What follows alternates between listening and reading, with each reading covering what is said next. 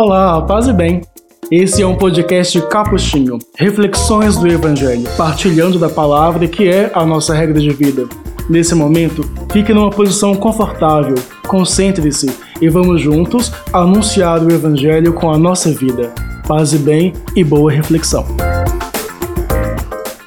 Olá, paz e bem para você que nos acompanha nesse momento de reflexão do Evangelho. Seja bem-vindo, seja bem-vinda de onde você estiver.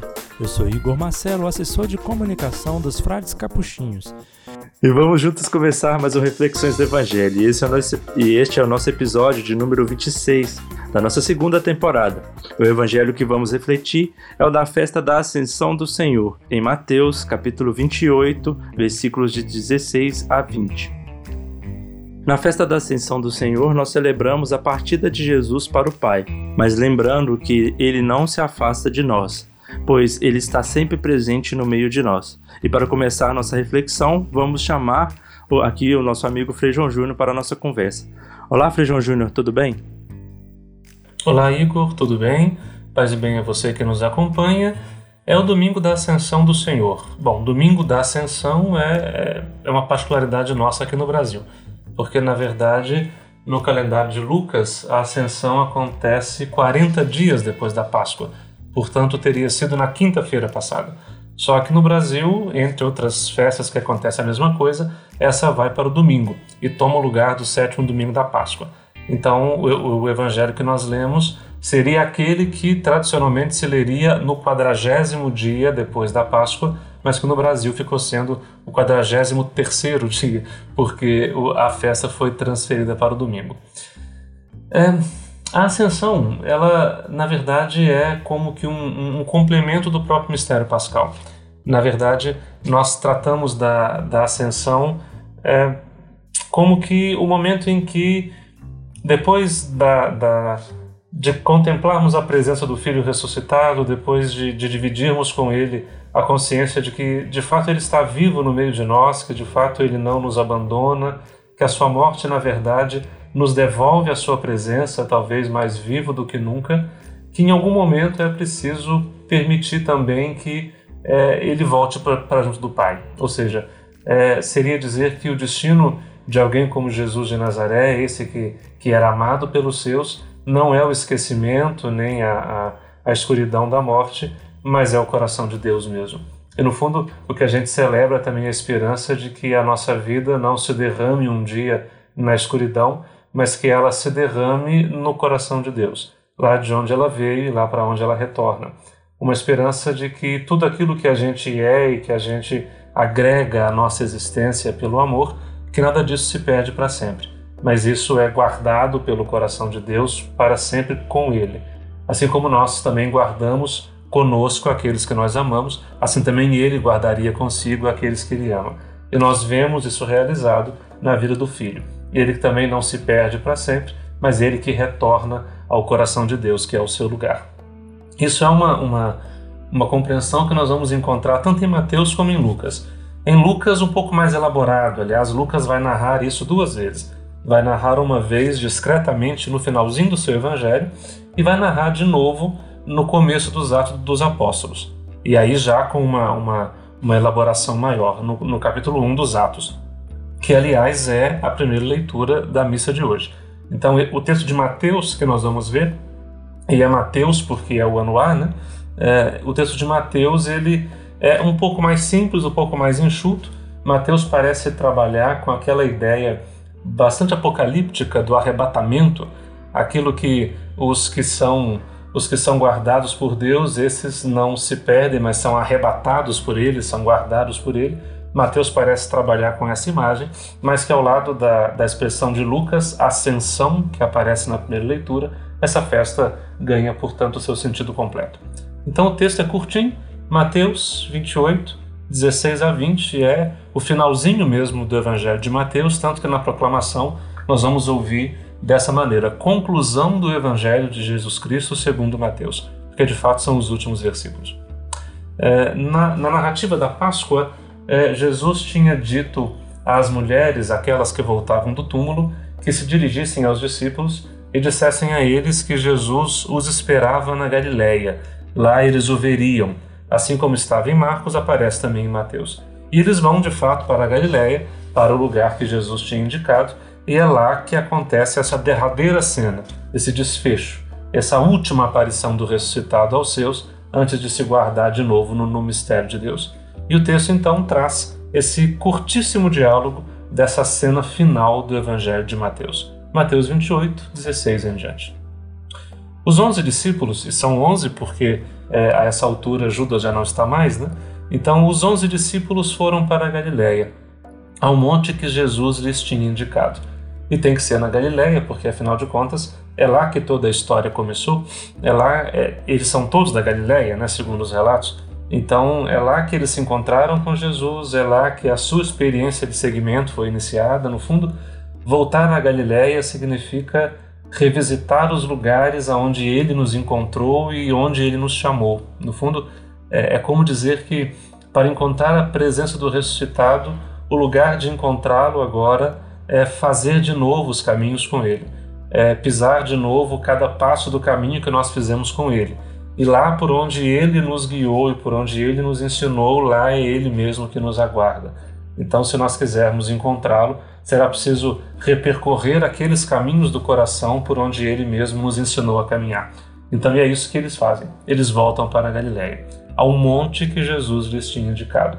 E é importante que seja um monte, né? Um monte que é esse lugar da, do encontro, da, da experiência de encontro. Moisés se encontrou com, com o Senhor num monte com, lá no alto, junto de uma sarça. Depois ele torna a se encontrar com o Senhor no mesmo monte para receber dele o testamento escrito da aliança, né, as dez palavras. Elias se encontrou com o Senhor no monte, quando a brisa lhe acariciou o rosto e lhe perguntou: que fazes aqui, Elias? Enfim, o monte é esse lugar da, da, da aliança, do encontro, o lugar de a gente se deparar com a presença e se consolar da própria travessia de solidão. Então é lá, num monte, na Galileia, que Jesus os aguarda. Quando viram Jesus, prostraram-se diante dele, tal como as mulheres tinham feito no caminho. Mateus diz que as mulheres, ao ver Jesus, se prostraram e beijaram seus pés, assim como o Salmo 2 fala que as nações se prostram diante da, de, de Deus e abraçam seus pés. Eles fazem a mesma coisa, eles se prostram diante dele. Ainda assim, fala Mateus, alguns duvidaram. Porque também para Mateus, assim como para os outros evangelistas, a fé não é um caminho reto e plano que a gente faz. É um caminho que tem passos para frente e para trás, é um caminho que tem passos para cima e para baixo. É, como toda relação, a fé é uma relação, né? é uma relação de esperança. Então, como qualquer relação, tem seus altos e baixos. Então, não é de se, de se condenar que a fé não seja um caminho tão plano e tão reto quanto às vezes ilusoriamente nós gostaríamos, mas é hora de assumi-la como uma verdade existencial bastante grande, admitindo que nem sempre é fácil dar os passos para frente. Então é, é possível que mesmo na última hora alguém de nós não esteja completamente envolvido pela fé, e isso não é um problema. É hora de se confiar mesmo sem compreender completamente. 18. Então Jesus aproximou-se e disse: Toda autoridade me foi dada no céu e sobre a terra.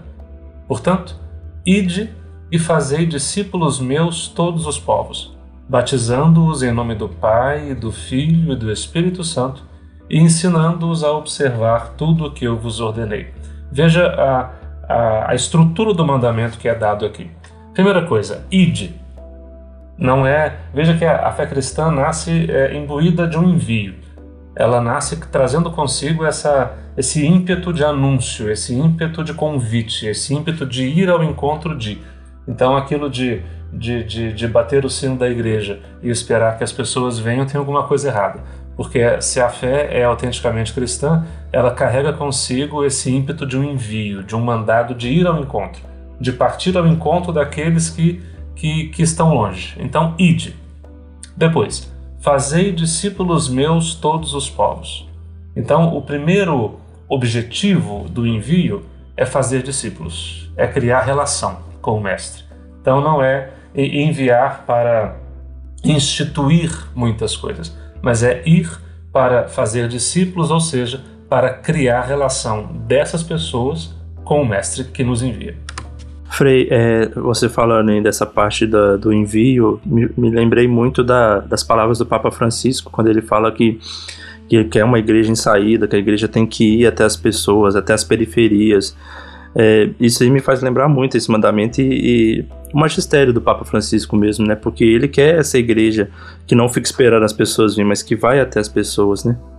Com certeza. Aliás, essa, essa, essa grande intuição da igreja em saída, que alguns dizem que é uma invenção de Francisco, não é uma invenção de Francisco, é uma fidelidade ao Evangelho. Né? É um resgate da nossa vocação missionária primeira, para dizer que é, qualquer prática eclesial, mesmo a, a missa de domingo na igreja matriz, ou ela está imbuída de um ímpeto de envio de anúncio, de convite, ou ela, na verdade, ao se tornar uma, uma pastoral de mera, é, de mera administração, de mera é, manutenção daquilo que já existe, ela já perdeu completamente a sua, a sua fidelidade ao mandamento original de Jesus, que é de ir ao encontro das pessoas. E ir ao encontro para quê? E isso é interessante para fazer discípulos. E fazer discípulos significa estabelecer, é apresentar a pessoa do Mestre. Né? Não é apresentar exigências, como diz também o Papa, o Papa Francisco. Né? Ele não gostaria de uma igreja que se pareça com uma alfândega, ele fala, em que as pessoas têm que prestar contas das coisas. Uma igreja mais, mais marcada por exigências do que de convites e acolhidas. Né? Então, o envio é para fazer discípulos para apresentar a pessoa do Mestre, para que as pessoas possam estabelecer relações com uma pessoa e não com um livro, não com um cânon, não com uma exigência, não com um mandado, mas com alguém, com uma pessoa. Fazer discípulos todos os povos. E aí, para quem gosta de acusar Mateus de ser muito, muito guardado só na cultura judaica, só no povo judeu, tá aí é para todos os povos. Então, existe até um mandamento de ir primeiro às ovelhas perdidas da casa de Israel, para usar a expressão do discurso missionário de Jesus em Mateus, mas não porque eles são privilegiados, mas porque as ovelhas perdidas de lá são as mais perdidas e que, portanto, precisam mais. Então, mas que na verdade é um mandamento que se estende a, a todos os povos, não de maneira proselitista, não de maneira imperialista, mas como um convite que não conhece limites como um convite no qual cabem todas as pessoas. E que por isso todo mundo pode se sentir de algum modo chamado pela incluído nesse mandado de Jesus. Bom, então pera aí, só um cadinho que daqui a pouco a gente volta. Espaço Frater, um ambiente fraterno onde promovemos cultura e espiritualidade franciscana, seja de forma física ou virtual, nos cursos e eventos ou ainda nos produtos de nossa loja. Saiba mais em espaçofrater.com.br. Bom, então vamos voltando aqui com o nosso episódio. É, a gente parou na parte, Frei, que você falava que é, aquela parte do texto que fala assim: Vós vos conheceis porque ele, está, ele permanece junto de vós e estará dentro de vós. E falava também que o Espírito já permanece em nós, que a gente precisa ter esse discernimento de entender que ele está dentro de nós e suscitar esse Espírito dentro de nós. Seria isso? Isso, estamos no meio do mandamento. Então, fazer discípulos meus todos os povos. E aí vem, ter, terceira coisa, batizando-os em nome do Pai, do Filho e do Espírito Santo. E aí, nesse momento da tradição, o batismo já está consolidado como sendo essa porta de entrada, né? Como sendo esse, esse lugar por onde o caminho realmente começa. Conhecer Jesus, encantar-se por ele, interessar-se pelo seu caminho, conduz ao batismo, ou seja, conduz a, a fazer parte dessa, dessa comunidade dos que creem. Se a gente está disposto a a segui-lo e, a, e se encantar por essa relação com o Mestre. O lugar dessa relação é junto com aqueles que, junto com a gente, querem fazer a relação com Ele.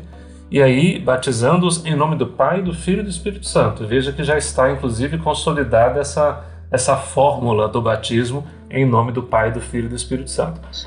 Coisa que, por exemplo, em Lucas não tem. Em Lucas, eles eram batizados em nome do Senhor, fala o texto.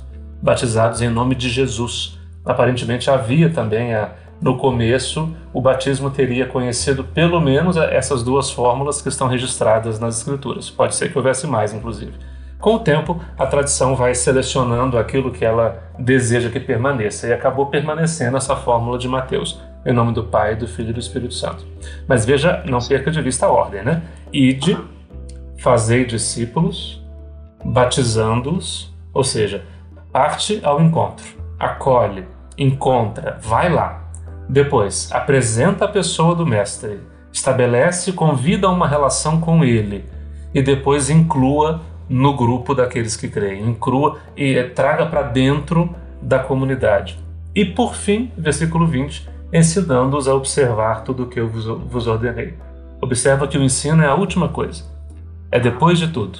Né? Depois que você chegou, depois que você acolheu, depois que você apresentou o mestre, depois que você colocou para dentro da comunidade, aí é hora de fazer um caminho de ensino. E não o contrário.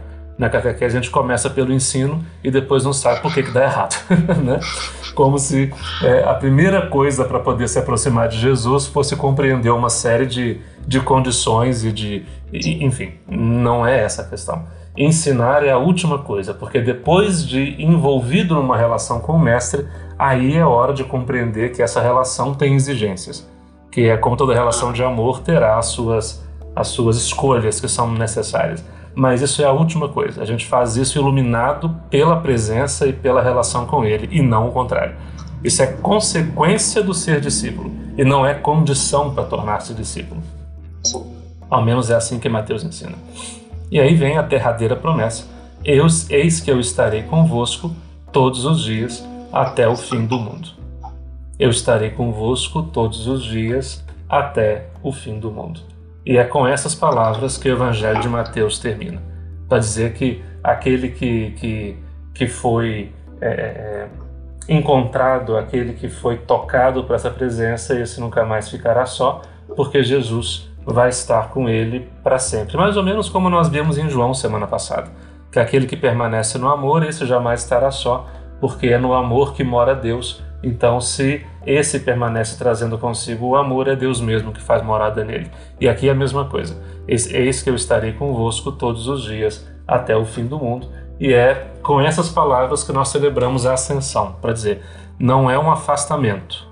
É dizer que Jesus habita agora, volta para o mistério de Deus de onde ele veio e cumpre assim de alguma maneira o destino que é de todos nós, que é de fazer a morada definitiva no coração dele, mas na verdade a ascensão é o momento em que ele também é, se faz o nosso permanente companheiro nas travessias da vida e que agora, guardado no coração de Deus e nosso, ele não é mais um, um, um, um fantasma que de vez em quando aparece e desaparece, não é mais uma companhia que, que surpreende de maneira extraordinária, mas é aquela silenciosa companhia que desde dentro do coração permanece iluminando e fortalecendo os seus.